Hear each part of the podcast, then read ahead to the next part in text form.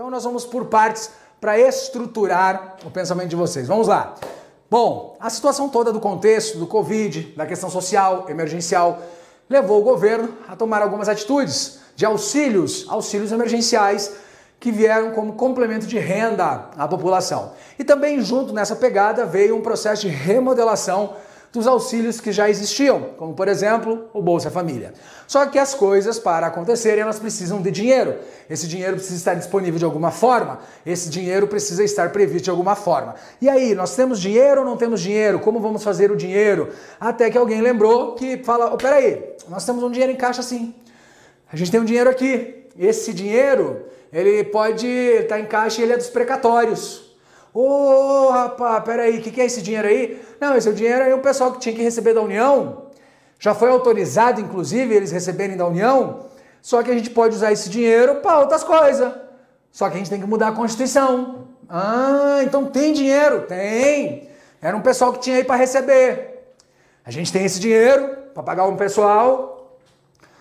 Só que se a gente conseguir mudar a Constituição, a gente pode usar esse dinheiro para o teto dos gastos, a gente pode usar esse dinheiro para o novo auxílio, para o novo programa social. A gente pode usar esse dinheiro que já foi, né, que a justiça já autorizou, que a justiça já deu direito né, de, de ser pago às pessoas, aos servidores, professores, enfim, com quem a União tinha dívida. A gente pode usar esse dinheiro, reparcelar a dívida com essa galera aí, né, reparcelar a dívida com essa galera, com os precatórios e usar o dinheiro para esses projetos. É mesmo? É. Bom, mas isso é uma sacanagem com o servidor, isso é uma sacanagem com quem tinha confiado que ia receber da União, com quem já estava certo que ia receber da União. É, de certa forma é. Mas se a gente mudar a Constituição é legal. Ah, então bora lá. É, e aí foi apresentado pelo Poder Executivo a PEC 23 de 2021. E entrou essa confusão toda, tá? Entrou essa confusão toda. Mas resumindo, a verdade é essa. Então o que aconteceu? A PEC dos precatórios é a principal aposta do governo para viabilizar um benefício de 400 reais no Auxílio Brasil. Esse valor vigoraria até o fim de 2022, ano eleitoral. Então aqui está um dos grandes questionamentos, né? A previsão de quanto tempo duraria os 400 reais do Auxílio Brasil até o fim de 2022. Isso acaba fazendo com que haja um questionamento sobre a finalidade deste Auxílio Brasil, já que não é um projeto permanente. A finalidade, se não seria apenas uma finalidade eleitoral. Não estou dizendo que é, estou dizendo que este é o levantamento feito, este é o questionamento feito do propósito, do objetivo da PEC dos precatórios, tá certo? Então vamos entender primeiro o que é um precatório. Presta atenção, se você não sabe o que é um precatório, tá? Se você não sabe o que é um precatório, presta atenção que eu vou explicar para você. Olha só, cinco passos. Início do processo ocorre quando há entrada de um processo contra um ente público, tá certo? Então alguém entrou com um processo contra um ente público. Beleza? Decisão judicial. Ocorre na decisão judicial que condena a União, Estado ou município, trânsito em julgado. Beleza? Muito bem. Então alguém entrou com um processo contra um ente público, aí a decisão judicial condenou a União, Estados ou municípios, trânsito em julgado. Expedição do precatório. O presidente do tribunal emite o precatório com uma numeração específica. A partir desse momento já é possível negociar seu crédito com a precato. Fila de pagamento.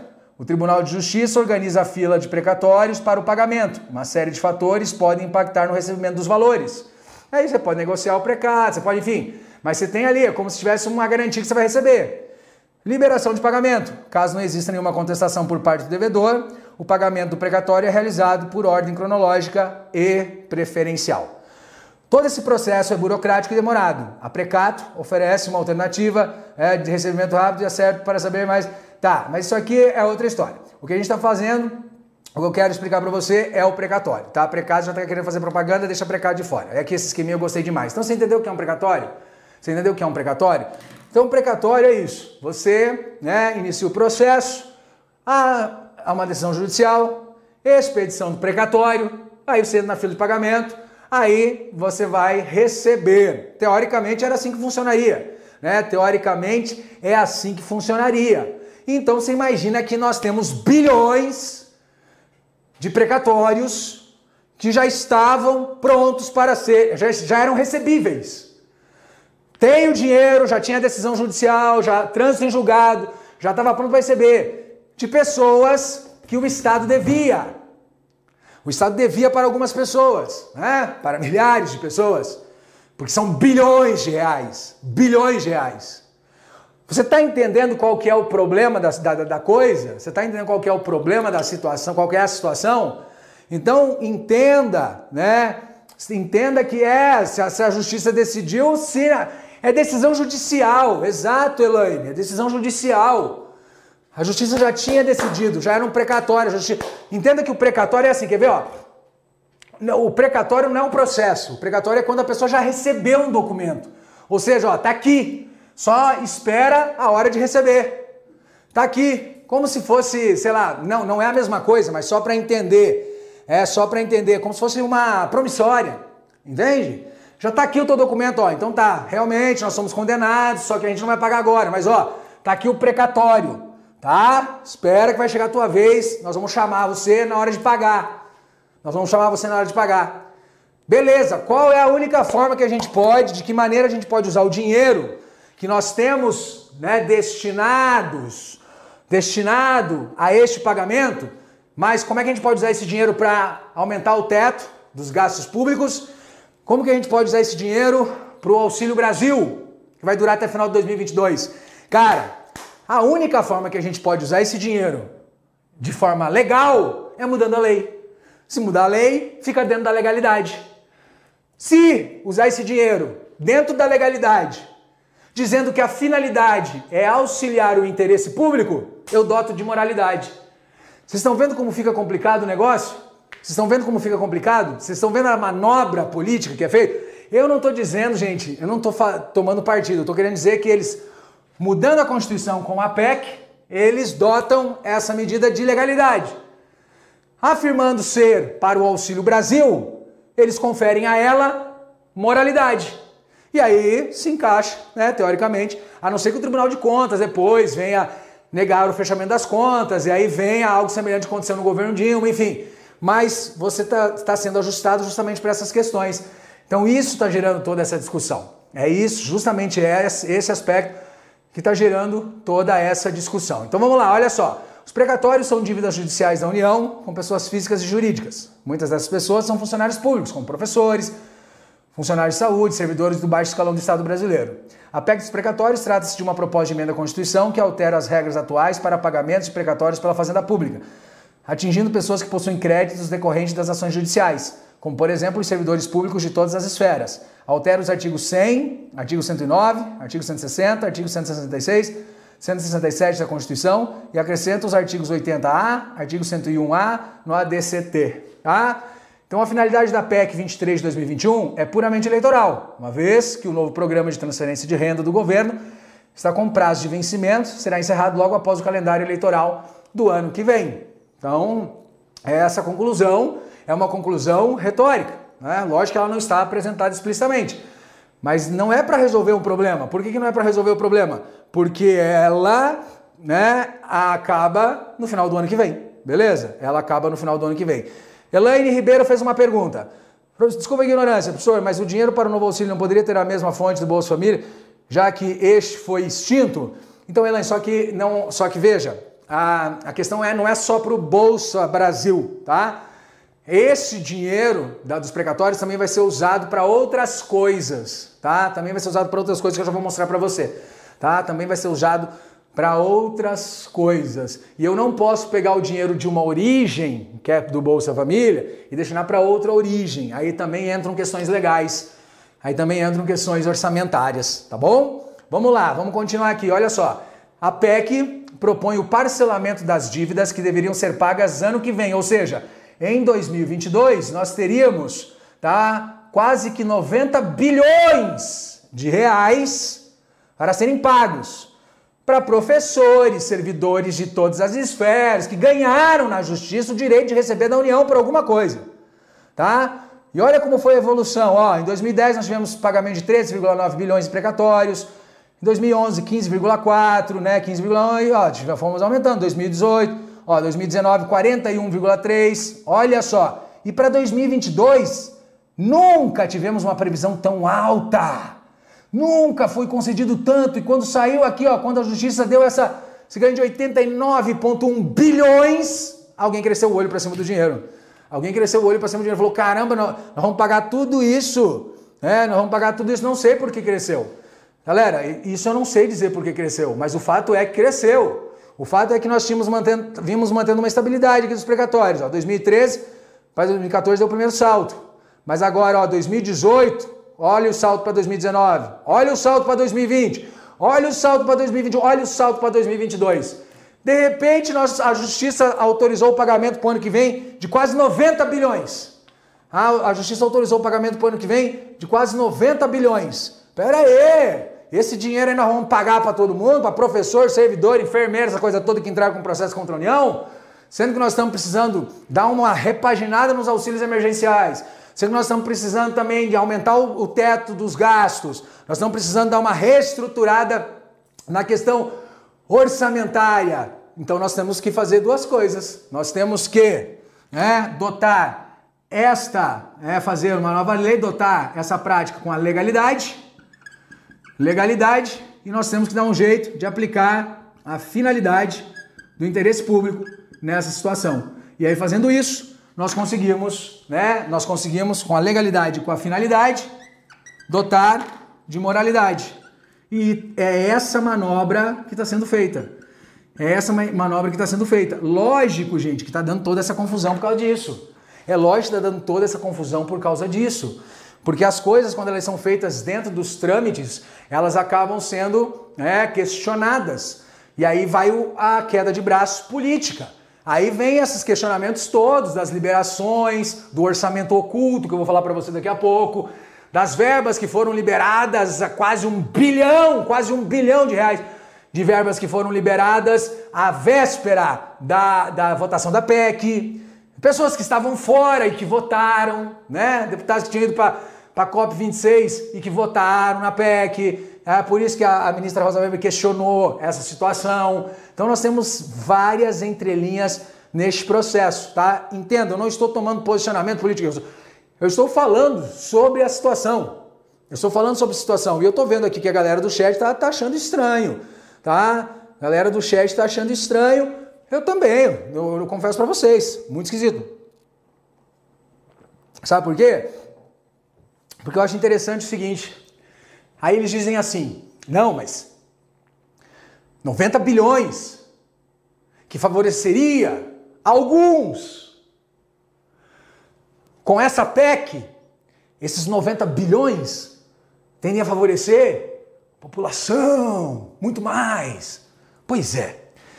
Mas se a gente pegasse, né, e os parlamentares abrissem mão do auxílio terno, do auxílio moradia, de 50% dos seus salários, por uns três meses, também ajudaria milhões, hein? Também ajudaria milhões. Porra, cara, você não sabe de onde esses precatórios são de processos que pessoas já pensou? Você, às vezes, quem sabe sua mãe, seu pai, talvez tenha alguém na sua família que entrou com um processo contra a União, ganhou. Ganhou. Estava esperando o momento, quem sabe, para o ano que vem ele ia receber. Estava contando com isso. Agora não, agora nós vamos parcelar. Nós vamos renegociar. Estava certo que você ia receber o ano que vem. Vamos renegociar, porque esse dinheiro vai ser usado para outra coisa.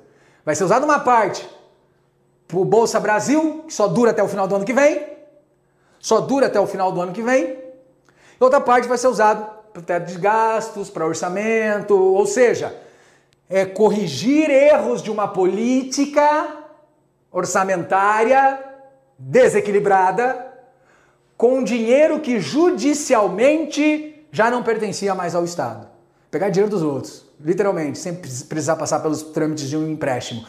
Por isso, o mercado viu com uma certa instabilidade e desconfiança essa atitude do Brasil, porque de fato é. Ou seja, nós estamos pegando do próprio povo dinheiro. Isso dá ao mercado uma sensação um pouco desconfiada, porque isso mostra ao mercado que a economia do país não está lá grande coisa. Isso gera é, uma certa, um certo descrédito.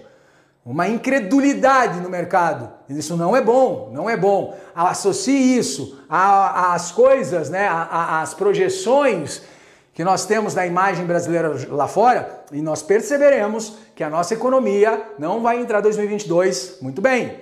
Já estamos sentindo isso na alta do dólar, no aumento do preço dos combustíveis, no impacto inflacionário. Então eu vou dizer uma coisa para vocês, ó, presta atenção agora. É, conselho não se dá e não é um conselho, é uma orientação tá? Uma orientação. Gente, comecem a cuidar um pouco com um pouco mais de carinho das finanças de vocês, tá? Porque nós viremos aí, nós enfrentaremos uns anos meio que delicados, tá? Comecem a cuidar das finanças de vocês, porque nós enfrentaremos alguns anos delicados e, a, e a, o sinal, né? A fumaça da boca do vulcão já está saindo. Aumento do dólar, a inflação, e a inflação vai aumentar. Por quê? porque o aumento dos combustíveis leva ao aumento do custo de transporte e os produtos no Brasil são transportados via terrestre. A maioria por caminhões, que vão pagar mais caro no combustível e uma hora ou outra vão repassar isso que vai chegar ao, consumidor final. Então comecem a aumentar suas reservas, comecem é, a pensar de uma forma financeira mais racional, porque nós estamos passando, é, estamos numa crise velada velada, que já está sendo sentido nas gôndolas do supermercado e que vai piorar. Beleza? Por isso que eu tenho feito um alerta muito grande à galera, para a galera, eu tenho feito de coração esse alerta, para a galera colocar a mão na consciência e começar a estudar de verdade. Começar a estudar de verdade, começar a estudar com propósito, começar a estudar com determinação, para poder pelo menos ter, saber que no final do mês o seu está garantido ali. Para saber que no final do mês o seu está garantido, sua remuneração está garantida, entendeu? Vai estar tá pingando ali. O concurso público é o seguinte, tem vantagem. Qual que é a vantagem? A vantagem é que você nunca... Tem desvantagem e vantagem, né? A desvantagem é que você nunca vai ficar rico sendo concursado. A vantagem é que você nunca vai ficar pobre também. E sabendo guardar dinheiro, sabendo né, usar o dinheiro de forma racional, você pode sim ter uma condição de vida sensacional, uma condição de vida fantástica por meio do concurso público. Só que aí daí o que acontece? Nessas horas o pessoal não sabe aproveitar as oportunidades, entende? Não sabe aproveitar as oportunidades. Aí quando a gente apresenta uma assinatura dessa, com acesso a toda a nossa plataforma por R$ 29,90 por mês, né? 12 vezes. Daí renovação vitalícia, por quanto tempo você quiser, por R$ 14,90, o cara não vê que neste momento é o momento dele investir. Ele não vê. E sendo que você gasta 30 pila por mês em bobeira, com toda certeza. Eu tenho certeza que todo mundo que gasta 30 pila por mês em bobeira. Aí na hora de investir, a pessoa pensa, ah, não sei se eu quero. Ah, não sei se dá, não sei se eu tenho. Enfim. Agora vamos lá. Quais são as últimas, as últimas notícias, e agora são quentinhas mesmo, tá? Quentinhas, nós estamos dando aula aqui hoje. Hoje é 8, né? Hoje é 8, 8 de novembro, 8 de novembro de 2021. Hoje, né, e a informação mais atual, porque a atualidade é aquela coisa, eu sempre falo, atualidade, pô, a gente tem que estar tá sempre, a gente tem que estar tá sempre ligado, porque a atualidade pode mudar, né? Na hora do almoço, do jornal, pode mudar atualidades. Mas olha, essa notícia saiu domingo, saiu dia 7 de novembro e eu já trago ela aqui para você. Rosa Weber, Weber dá prazo para a Câmara e Lira né, explicarem a votação da PEC dos precatórios, contestada por Rodrigo Maia. Então teve a votação da PEC, uma votação apertadíssima, apertadíssima, só que o, o, o Rodrigo Maia questionou essa votação.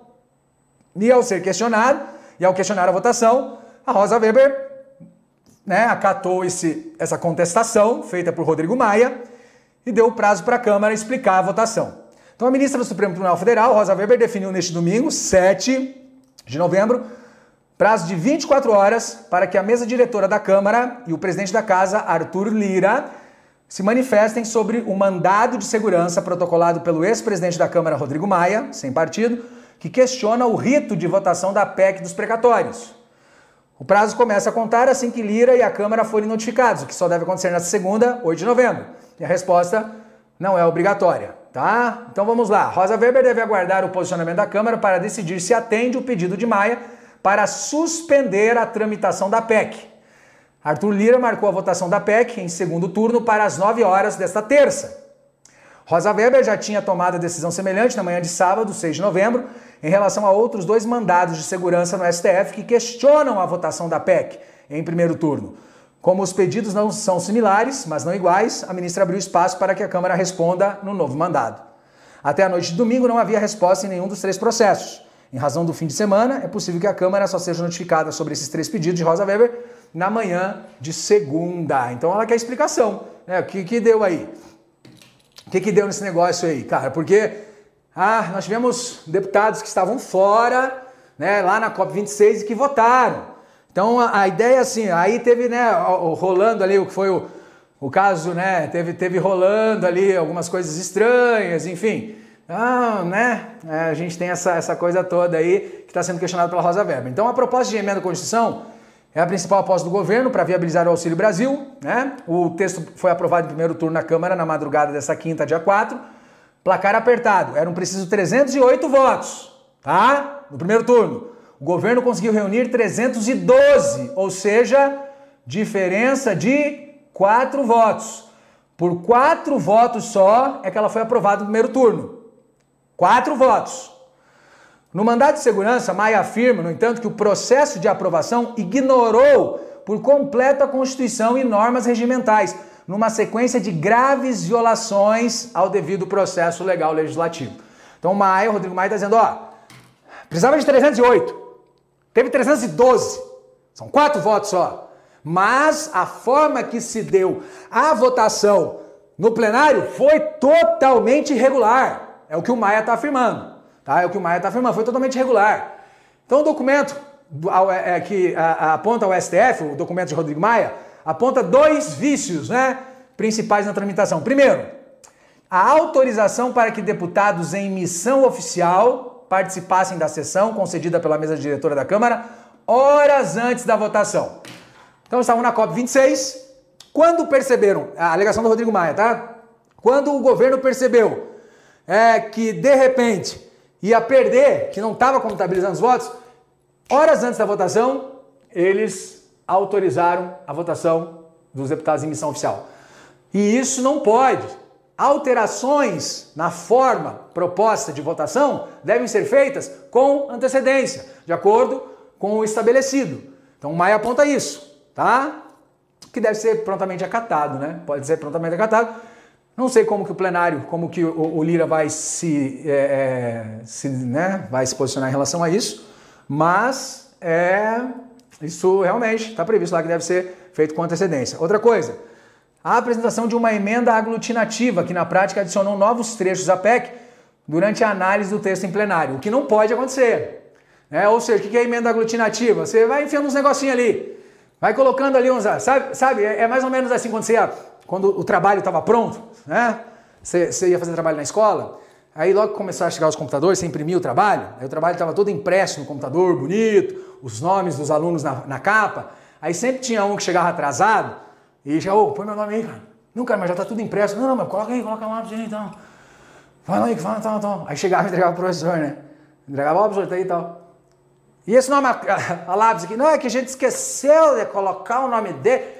Isso seria uma emenda aglutinativa, ou seja, né, ele, ele adicionou novos trechos ao trabalho quando já estava no plenário, já estava na sala de aula. É basicamente isso que o Maia aponta, tá? Que o Maia aponta. Então são essas essas questões aí levantadas pelo Maia encaminhadas ao STF. Então agora vem outro ponto aqui que está sendo questionado, tá? Esse orçamento secreto. Então se liga aí, é uma expressão que está sendo bem usada pela mídia. Pode ser, pode aparecer em provas, pode, orçamento secreto.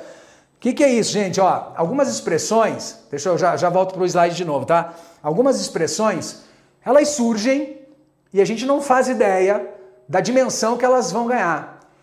Assim como quando começaram a usar lá na época da Dilma, pedalada fiscal. Hoje você, pode ser que você não lembre o que significa, mas também esse termo não é estranho. Você já ouviu ele, pedalada fiscal. É, mas quando surgiu, hum, era um termo novo, ninguém pedalar fiscal, pedalar fiscal. A mesma coisa com esse orçamento secreto. Esse tema, né, esse, essa conotação, esse... então vale a pena você saber disso, tá? Então vamos lá. PEC foi apresentado em agosto. O governo precisa da aprovação, tá? Ele precisa disso para ter acesso aos 90 bilhões em precatórios e usar esse dinheiro para o Auxílio Brasil, que vai vigorar até o final do ano que vem, também para o aumento do teto dos gastos, entre outras coisas. Ele precisa disso. Ele está usando de todas as manobras para conseguir o apoio necessário no plenário para a aprovação da PEC. E uma das cartas na manga sempre é liberação de dinheiro por meio de emendas para conseguir o apoio necessário.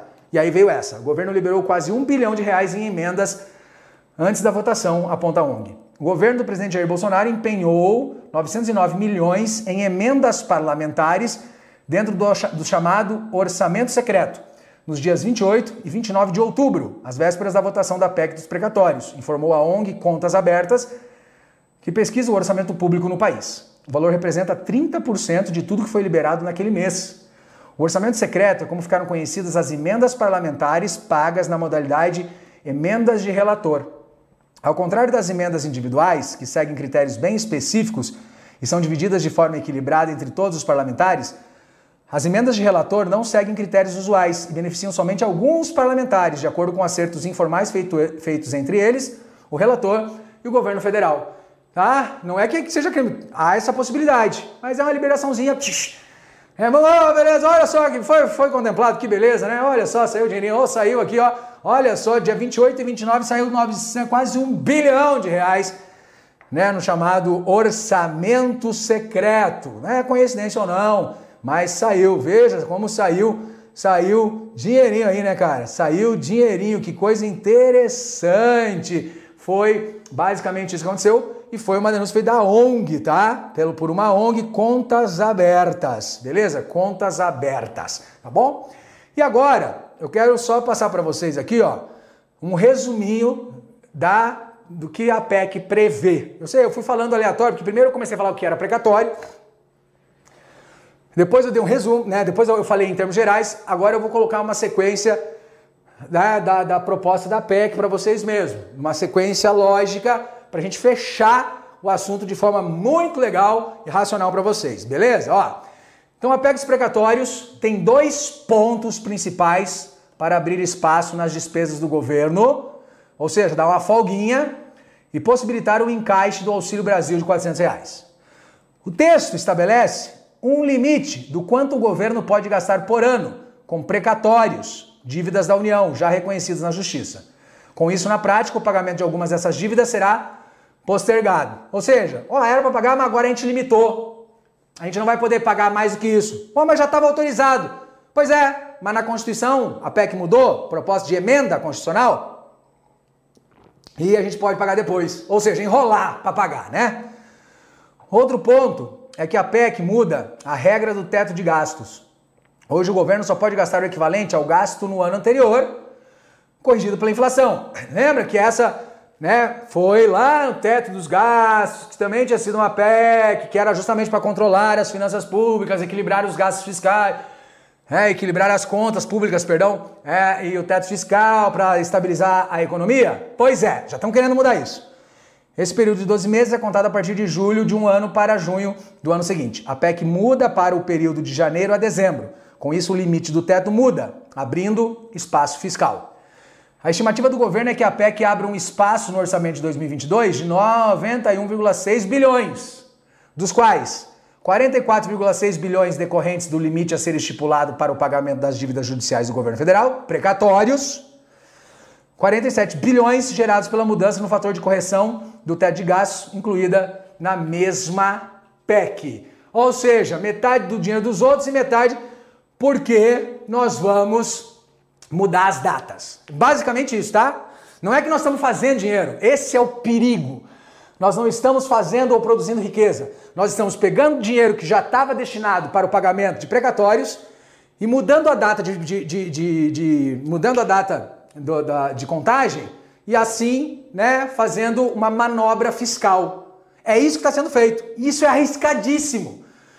Isso é arriscado do ponto de vista econômico, do ponto de vista de credibilidade no mercado internacional. Segundo o Ministério da Economia, o dinheiro será usado para Auxílio Brasil, que deve tomar cerca de 50 bilhões dessa folga orçamentária. 400 pila para né, os auxiliados até o final do ano que vem. Ajuste dos benefícios vinculados ao salário mínimo elevação de outras despesas obrigatórias, despesas de vacinação contra a Covid, vinculações do teto aos demais poderes e subtetos. Por 312 votos a 144, a Câmara aprova em primeiro turno, né? Mas agora está sendo questionado e terça-feira nós vamos ter aí a informação definitiva em relação a este assunto aí.